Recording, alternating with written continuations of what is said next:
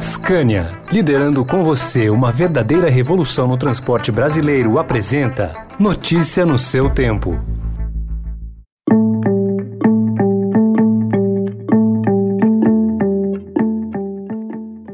Olá, seja bem-vindo, seja bem-vinda. Começa agora mais uma edição do Notícia no seu Tempo. Esse podcast é produzido pela equipe de jornalismo do Estadão para você ouvir em poucos minutos as principais informações do jornal. Entre os destaques de hoje, governo quer 20 bilhões de reais para construir usinas a carvão. BNDES resiste. Reforma da Previdência avança na cidade de São Paulo. E depois de quatro anos de testes, um novo jornal impresso do Estadão vem aí a partir do próximo domingo. Esses são alguns dos assuntos que você confere nesta sexta-feira, 15 de outubro de 2021. Estadão apresenta Notícia no seu tempo.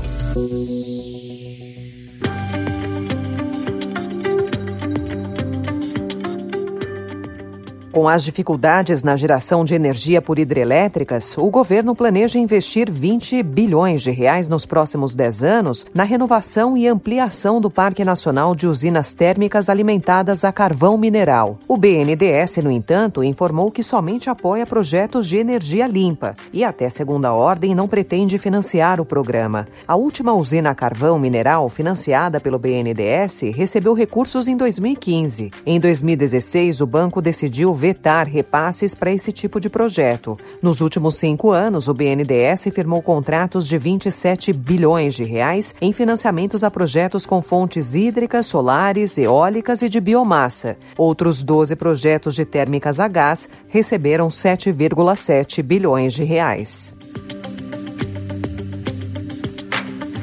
Também em economia, o Estadão informa que na proposta de orçamento para 2022, o governo federal desconsiderou uma eventual redução na fila de pedidos de benefícios do INSS. Atualmente, 1,8 milhão de pessoas aguardam resposta do órgão. Simulações obtidas pelo Estadão apontam que a despesa poderia chegar a 11 bilhões de reais no ano que vem, considerando o valor médio dos benefícios deferidos, uma concessão média de 50% e uma redução gradual gradual da fila. O Ministério do Trabalho e Previdência enviou uma nota ao jornal em que reconhece que a redução da fila não está incluída nas projeções de despesas da Previdência. INSS e Ministério da Economia não responderam até a conclusão dessa edição. E a Câmara de São Paulo aprovou em primeiro turno a proposta de reforma da Previdência Municipal enviada pelo prefeito Ricardo Nunes. Com pressão e protesto de servidores públicos, o texto irá a uma segunda votação. O projeto prevê a adoção de idade mínima para aposentadoria. Todos os inativos que recebem acima do salário mínimo terão desconto em folha. Com o avanço do projeto, São Paulo se une a pelo menos outras 15 capitais que já aprovaram alterações semelhantes desde o ano passado.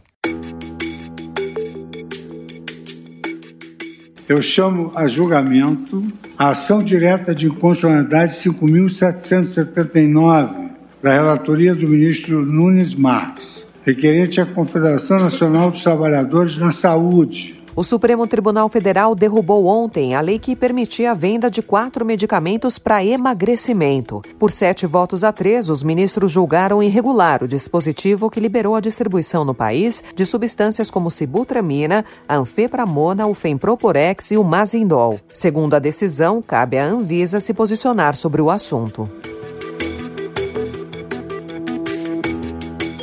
O Estadão também informa hoje que, demitido em março do Ministério da Saúde, o general Eduardo Pazuello completou quatro meses em cargos de confiança ligados à presidência da República, com uma agenda esvaziada e função obscura. Pelos registros do militar, em 81 dos 91 dias úteis que esteve no cargo, 89% do total não é possível saber o que Pazuello fez na Secretaria Especial de Assuntos Estratégicos, com um salário de mais de 10 mil reais reais. Além disso, recebe mais de 32 mil reais pelas funções dele como general de divisão do Exército. A reportagem questiona há quase um mês a assessoria de imprensa da Secretaria Especial de Assuntos Estratégicos e a Secretaria de Comunicação Social da Presidência. A única resposta, porém, foi a que confirmou a reestruturação do organograma da pasta. Procurado também diretamente no telefone que usava quando era ministro, Pazuello não respondeu.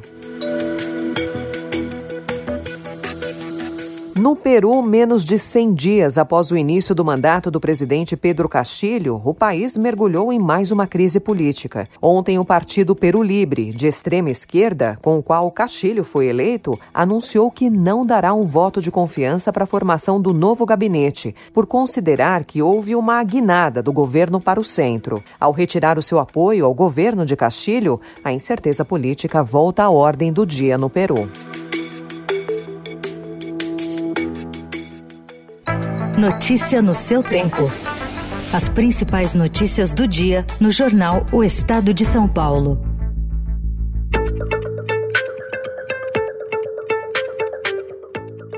E um novo Estadão vem aí a partir do próximo domingo. Com base nas expectativas dos leitores ouvidos durante os 11 meses do projeto de transformação, o novo impresso terá inovações no conteúdo, com novas sessões que priorizam o aprofundamento e o contexto dos fatos. Como resultado das pesquisas, o jornal impresso terá ainda um novo formato, que já vem sendo adotado por jornais em vários outros países. Mais fácil de manusear, ler e carregar. Ele se adapta melhor ao dia a dia do leitor. Todas as mudanças introduzidas têm como alicerce o jornalismo profissional e independente, ativos inegociáveis do jornal, fundado há 146 anos.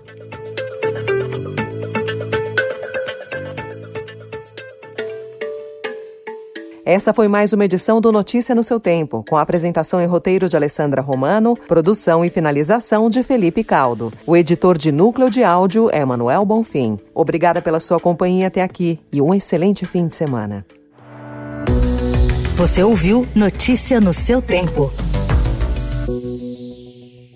Notícia no seu tempo. Oferecimento Scania, liderando com você uma verdadeira revolução no transporte brasileiro, rumo a um setor mais sustentável para os negócios, as pessoas e o meio ambiente. Acesse www.soluçõesescania.com.br e saiba mais.